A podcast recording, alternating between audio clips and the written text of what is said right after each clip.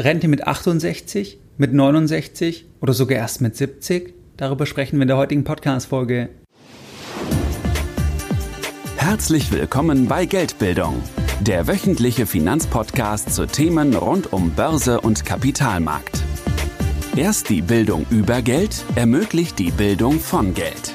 Es begrüßt dich der Moderator Stefan Obersteller. Herzlich willkommen bei Geldbildung. Schön, dass du dabei bist. Jeden Sonntag, da halten über 10.000 clevere Privatanleger meinen wöchentlichen Geldbildung-Newsletter und das Ganze schon seit vielen Jahren, seit 2014. Bei diesem sonntäglichen Format, da sprechen wir über verschiedene Themen. Das heißt, es kann sein, dass wir uns anschauen, was machen eigentlich aktuell Großanleger, sind die eher auf der Käuferseite oder eher auf der Verkäuferseite oder wir sprechen über ETF-Sparpläne, was ist dort wichtig für dich als Privatanleger oder wir unterhalten uns über Edelmetalle. Wenn dich solche Themen interessieren, wenn du bei dem Format noch nicht dabei bist, dann schließe dich uns gerne an. Das Ganze ist für dich vollkommen kostenfrei und du kannst dich jetzt uns anschließen, indem du einfach auf geldbildung.de gehst und dich dann direkt auf der Startseite mit deiner E-Mail-Adresse für das sonntägliche Format von Geldbildung einträgst. In der heutigen Podcast-Folge, da möchte ich mit dir über ein sehr wichtiges Thema sprechen. Und zwar sprechen wir heute über die gesetzliche Rentenversicherung. Es gab da vor kurzem eine Veröffentlichung von Beratern der Bundesregierung und in dieser Veröffentlichung, da schlagen die Berater Alarm und die warnen, dass ab 2025, dass es da in der gesetzlichen Rentenversicherung, dass es da zu sehr großen Finanzierungsproblemen kommen wird und dass man jetzt handeln muss. Und sie schlagen hier vor, dass man eine Koppelung vornimmt, und zwar eine Koppelung des Rentenzugangsalters. Das heißt, ab wann kann ich abschlagsfrei in Rente gehen, dass man das koppelt an die Lebenserwartung. Im Ergebnis ist es so, dass die in der Veröffentlichung dann auf Basis der Prognosen dazu kommen, dass das Renteneintrittsalter, dass es dann im Jahr 2042 bei 68 liegen würde. Das heißt, diese 68, die man dann auch in den Medien lesen konnte, die du jetzt auch hier im Titel siehst, hier siehst du, dass das dann erst im Jahr 2042 greifen würde und das ist auch gar nicht so weit entfernt von der aktuellen Situation, weil aktuell ist es so, dass die Altersgrenze für die gesetzliche Rente ohne Abschläge, dass die bereits seit einigen Jahren weiter schrittweise nach oben geht und zwar von 65 auf 67 Jahre im Jahr 2029. Das heißt also, diese Forderung, die ist nicht ganz so dramatisch mit den 68, aber neu ist, dass man das Ganze dann koppelt, das heißt mit der Lebenserwartung.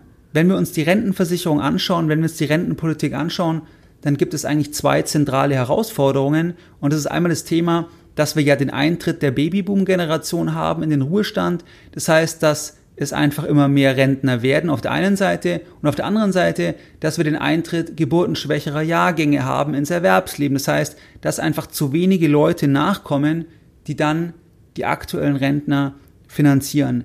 Wenn du dich erinnerst, da hatten wir auch schon öfters drüber geredet in den letzten Jahren, dann ist es ja bei der gesetzlichen Rentenversicherung in Deutschland so, dass das Ganze hier kein Kapitalstock ist. Das heißt, wenn du einzahlst in die gesetzliche Rentenversicherung, dann wird das Geld nicht zur Seite gelegt, dann wird das Geld nicht investiert und dein Name steht drüber und auf diesen Topf greifst du dann irgendwann zurück, wenn du in Rente gehst, sondern es ist so, dass mit deinen Beiträgen, dass du die aktuellen Rentner finanzierst. Das ist dann dieser sogenannte Generationenvertrag, dass also die Jungen verantwortlich sind für die Alten und das wird dann über die gesetzliche Rentenversicherung gelöst. Und das ganze Konzept, das ist ja schon sehr, sehr lange im Feuer, das ist schon sehr, sehr lange unter Druck und das Ganze wird sich einfach weiter verschärfen in den nächsten Jahren und deswegen sagen die Berater eben, dass man einfach am Ende irgendwann auch die Lebenserwartung berücksichtigen muss. Das heißt, wenn die Lebenserwartung glücklicherweise immer weiter nach oben geht, dann kann man ja nicht immer sagen, dass dann das Renteneintrittsalter mehr oder weniger gleich bleibt, weil sonst ist ja die Rente, das ist ja immer eine längere Zeitspanne und das muss ja finanziert werden von den aktuellen Arbeitnehmern. Und wenn dann noch so wenige Arbeitnehmer nachkommen, dann haben wir einfach von verschiedener Seite hier wirklich ein Finanzierungsproblem. Das Ganze sehen wir auch sehr, sehr schön beim Altersquotient. Das heißt, dass also immer weniger Arbeitnehmer, dass die immer mehr Rentner finanzieren müssen. Und zwar, wenn wir uns den Altersquotient anschauen, der die Struktur der Gesellschaft zeigt, dann sehen wir, dass die ähm, niedrige Geburtenrate und die steigende Lebenserwartung, dass das dazu führt, dass der Altersquotient, also das Verhältnis der Bevölkerung über 65 zu den 20 bis 64-Jährigen, dass dieses Verhältnis sich verändert und zwar derzeit von 36 Prozent auf über 58 Prozent im Jahr 2060. Und das heißt ja nichts anderes, als dass weniger Arbeitnehmer immer mehr Rentner finanzieren müssen. Bei der Lebenserwartung ist es so, dass das Statistische Bundesamt davon ausgeht, in seinem mittleren Szenario, dass für die Zeit zwischen 2020 und 2060, dass die Lebenserwartung weiter ansteigt, und zwar bei Männern um 5,5 Jahre und bei Frauen um 4,3 Jahre. Das heißt, dass wir im Jahr 2060 eine Lebenserwartung haben werden von 84,4 Männer und 88,1 Frauen und möglicherweise wird es ja dann auch weiter ansteigen. Das heißt, langfristig ist dann ja eh irgendwann die Frage, angenommen die Lebenserwartung geht dann auf 100 oder irgendwie in die Größenordnung, können wir dann das Renteneintrittsalter noch bei 67 lassen? Ist das möglich, dass man dann am Ende 30 Jahre arbeitet und 30 Jahre, 40 Jahre im Schnitt in Rente ist, das ist wahrscheinlich kaum finanzierbar und das ist heute schon kaum finanzierbar, weil wir sehen heute schon, dass dieses Versprechen, dass dieser Generationenvertrag, an dem man festhält, der funktioniert nur deswegen noch, weil einfach die Politik sagt, dass wir bereit sind, viele Steuern hinzuzugeben zu diesem System, weil es einfach ein gesellschaftliches Interesse ist, dass die Rentenversicherung in einem bestimmten Umfang funktioniert. Und zwar ist es so, dass im Jahr 2019, da flossen bereits knapp 26 Prozent des Bundeshaushalts in die Rentenversicherung. Und dieser Anteil, der wird weiter raufgehen, wenn die Rentenhöhe und die Beitragssätze, wenn die auf dem heutigen Niveau bleiben. Und zwar kommen die Berater von der Veröffentlichung hier zu dem Ergebnis, dass dieser Anteil, dass der bis 2040 auf über 44 Prozent steigen würde und bis 2060 auf über 55 Prozent. Das heißt, dass einfach dann der Großteil vom Bundeshaushalt, dass der Großteil einfach verwendet wird oder benötigt wird für die Rentenversicherung. Jetzt ist es ja so, dass die Politik, dass sie ja noch andere Aufgaben hat. Das ist ja nicht das einzigste Thema, die Rentenversicherung zu finanzieren, sondern es gibt ja noch viele weitere Themen. Und dann ist natürlich die Frage, ob dieser Anteil finanzierbar ist und das ist dann sicherlich nicht mehr finanzierbar. Das heißt, da müsste man dann irgendwann später wirklich reagieren. Aber heute ist man halt hier in einem Spannungsfeld, dazu komme ich dann später noch und das siehst du jetzt auch bei dem politischen Aufschrei und bei der politischen Ablehnung, die du durch alle Parteien mehr oder weniger siehst. Das heißt, dass man sagt, das kann man auf gar keinen Fall machen, dass man da wirklich förmlich hysterisch sagt, ähm, das geht ja auf gar keinen Fall, hier das Rentenzugangsalter anzupassen, obwohl wir haben es ja angeschaut, da geht es ja nicht um eine sofortige Anpassung, sondern das greift ja dann erst in mehreren Jahrzehnten am Ende des Tages. Aber es geht ja immer ein bisschen auch um die Botschaft, wie wird es transportiert und um die Schlagzeilen. Und das sieht man dann auch bei den Reaktionen der Politik. Und zwar hier beispielsweise Peter Altmaier. Das Rentenalter sei in der ersten großen Koalition auf Vorschlag des geschätzten Kollegen Franz Müntefering, SPD, auf 67 Jahre festgesetzt worden. Dabei solle es bleiben. Das ist seit Jahren meine Meinung. CSU-Landesgruppenchef Alexander Dobrindt, er sagt, ein späteres Renteneintrittsalter lehnen wir ab. Linken Parteichefin Susanne Henning-Welsow sprach von einem asozialen Oberhammer. Die Linke werde mit Zähnen und Klauen die Rechte der Rentnerinnen und Rentner verteidigen. Notwendig wäre eine klare Rentengarantie, die Rentenkürzungen als Folge der Corona-Pandemie verbindlich ausschließe. Dann haben wir Hubertus Heil. Dies halte er für den falschen Weg, sagte der für die Rente zuständige Bundesarbeitsminister Hubertus Heil laut einer Mitteilung seines Ministeriums. SPD-Fraktionschef Rolf Mützenich Rentnerinnen und Rentner und die Generation, die in den nächsten Jahren in den Ruhestand eintritt, dürfen nicht noch weiter verunsichert werden. Dann kommt noch Olaf Scholz. Ich stehe dafür, dass wir keine weitere Anhebung des Renteneintrittsalters des Gesetzlichen diskutieren. Das ist auch unsozial, was dort vorgeschlagen wird.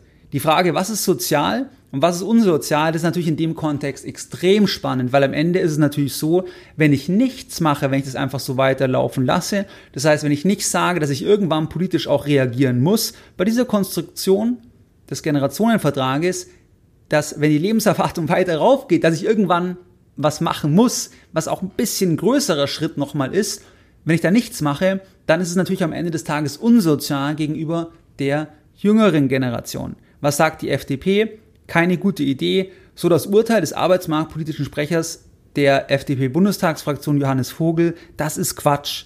Richtig sei allerdings, wir laufen auf ein dramatisches Finanzierungsdefizit zu. Dafür sei die Regierung verantwortlich, betont Vogel und ergänzt, nichts ist so gefährlich wie nichts tun. Das heißt, von Politikern sehen wir eigentlich hier eine Ablehnung, weil es auch ein Spannungsfeld ist, dazu komme ich gleich. Es gab dann auch ein paar andere Stimmen, beispielsweise vom Arbeitgeberpräsidenten, natürlich von einer anderen Warte heraus, mit einer anderen Brille, aufgesetzt von Dr. Rainer Dulger. Er sagt, die Diskussion muss geführt werden und sie muss ehrlich geführt werden. Mit sturer Ablehnung sei das Thema nicht abzuschließen. Ich erwarte von den Handelnden in der Politik, auch in der nächsten Legislatur, dass es gelingt, dass auch meine Kinder später eine auskömmliche Rente bekommen am Ende eines erfüllten Arbeitslebens. Das heißt hier sehr, sehr vorsichtig formuliert, aber schon klar aufgezeigt, dass ähm, vielleicht das Ganze unehrlich ist, das könnte man ja so umdrehen, wenn man eben sagt, dass man das kategorisch ablehnt, weil am Ende ist es ja ein Thema, was irgendwann die Realität eh zeigen wird. Natürlich kann man jetzt sagen, man macht es nicht, man lässt es alles so weiterlaufen, jetzt kurz vor den Wahlen, aber irgendwann holt einen ja hier die Realität immer ein und dann wird die Realität so offensichtlich, dass ich eben irgendwann auch als Politik reagieren muss. Das haben wir ja auch gesehen, wenn beispielsweise der Steuerzuschuss einfach so viel immer weiter nach oben geht, dass irgendwann die Politik über den Haushalt gar nicht mehr handlungsfähig ist, weil im Prinzip alles für die Rentenversicherung oder mehr als die Hälfte für die Rentenversicherung verwendet wird, dann müsste man natürlich reagieren. Das heißt, ähm, ja, was ist ehrlich, was ist, was ist unehrlich? Also sicherlich ist es irgendwo ein bisschen fragwürdig, wenn man jetzt so tut, als ob das ein Thema ist, was gar nicht existent ist, dass man irgendwann die Lebenserwartung berücksichtigt. Und das ist auch kein neues Thema. Also grundsätzlich das ganze Thema der Rente, die Probleme, das ist ja schon ewig bekannt. Weil die Rente ist ja auch kein Thema, was wie irgendwie ein Notfall oder ähm, was irgendwie ganz plötzlich um die Ecke kommt, sondern das sind ja Parameter, die sich langfristig entwickeln, wie beispielsweise die Geburtenrate, die ändert sich ja nicht von der einen Woche zur anderen Woche. Natürlich kann ich das ein bisschen über Zuwanderung steuern etc., aber das Ganze ist ja extrem langfristig, was auch hier die Gefahr ist, dass die Politik einfach quasi jetzt schon reagieren muss, schon viel, viel früher hätte reagieren müssen, um irgendwas in der Zukunft zu verändern. Aber ich werde ja heute beurteilt. Heute schauen ja alle drauf, was macht die Politik? Sie will gewählt werden. Und das ist dann das Spannungsfeld, dass man da eben keine Lorbeeren verdienen kann,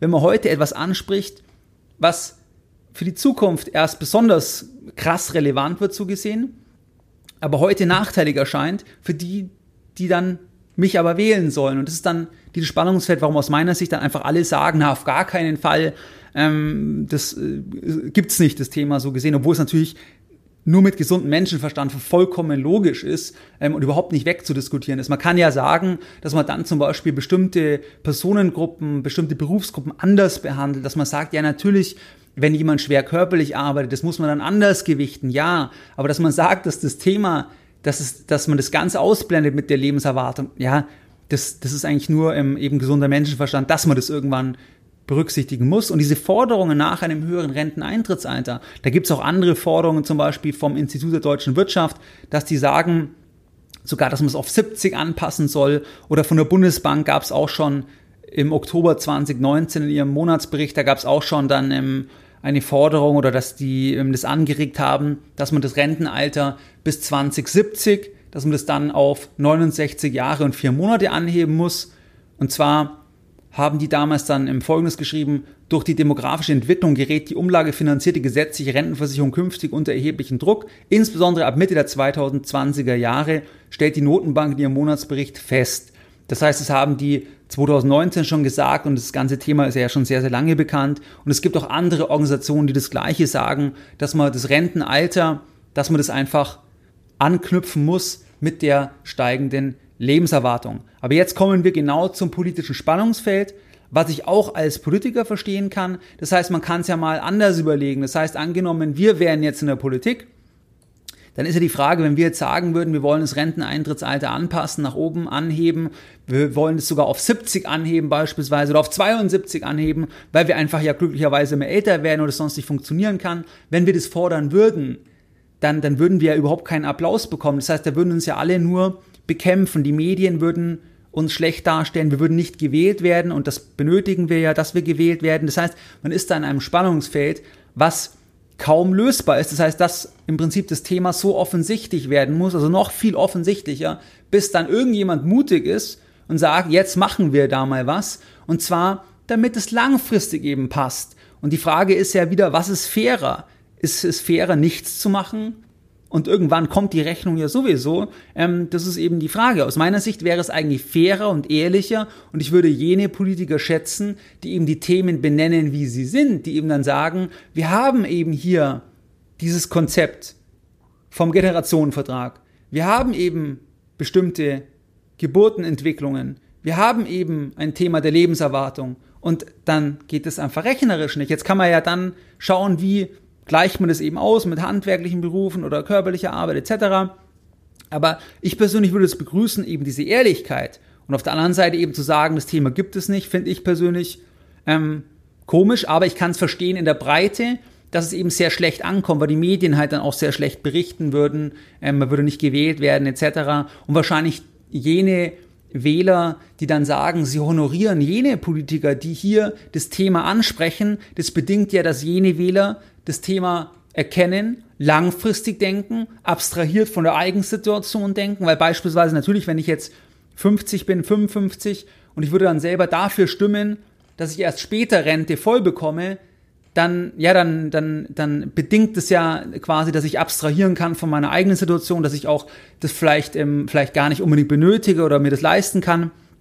Das heißt, ich kann diese Gemengelage ähm, verstehen ähm, und ich kann dann auch verstehen, ich kann es nicht unterstützen, aber ich kann es verstehen, warum er eben immer wieder Versprechungen macht. Das heißt, wir haben ja schon gewisse Anpassungen in die richtige Richtung gemacht, zum Beispiel mit der Rente mit 67, ähm, aber es gibt ja wieder weitere Versprechungen.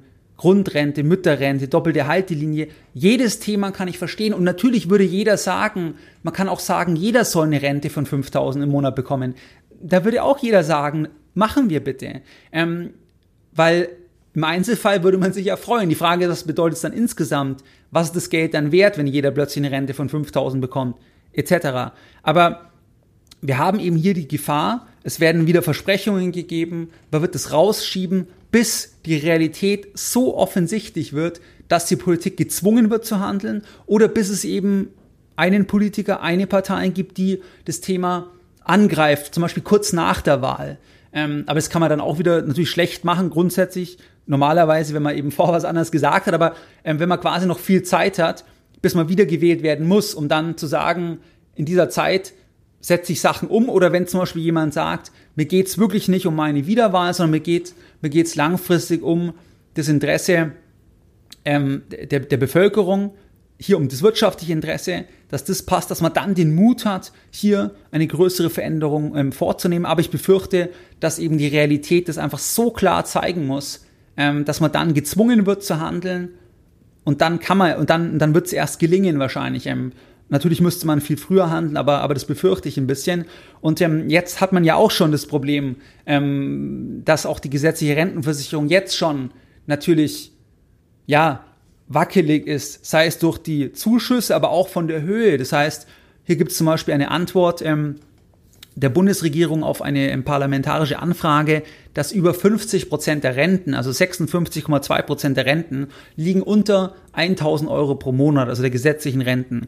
23,8 Prozent der gesetzlichen Renten liegen unter 500 Euro pro Monat. Das heißt, wir haben jetzt ja schon das Thema, dass das hier ähm, problematisch ist, weil auch die Renten hier generell, ja, zum großen Teil niedrig sind. Natürlich könnte man wieder sagen, hier gibt es da noch andere Bezüge ähm, etc., aber ich sag mal, von den 56,2 Prozent der Renten, die unter 1000 Euro liegen, da werden nicht alle äh, noch Mieteinnahmen haben etc., sondern es gibt einfach auch viele, die eine ganz, ganz geringe Rente haben und dann da auch wirklich einfach in die Altersarmut kommen. Ähm, und das trifft jetzt auf diese Gemengelage das ist halt schon wirklich eine toxische Gemengelage und deswegen siehst du ja auch, dass einfach die Basis verbreitert werden soll. Das hatten wir bei der SPD beispielsweise, dass man da eigentlich an die Töpfe ran will, also an die anderen, die eben, wo das Ganze noch etwas besser ist. Das heißt zum Beispiel bei den Ärzten, bei den Apothekern, dass man da ran will und sagt, wir machen eine Sache, dass wir einen Topf haben, weil wir brauchen das einfach, wie du hier siehst. Man ist hier wirklich unter Druck.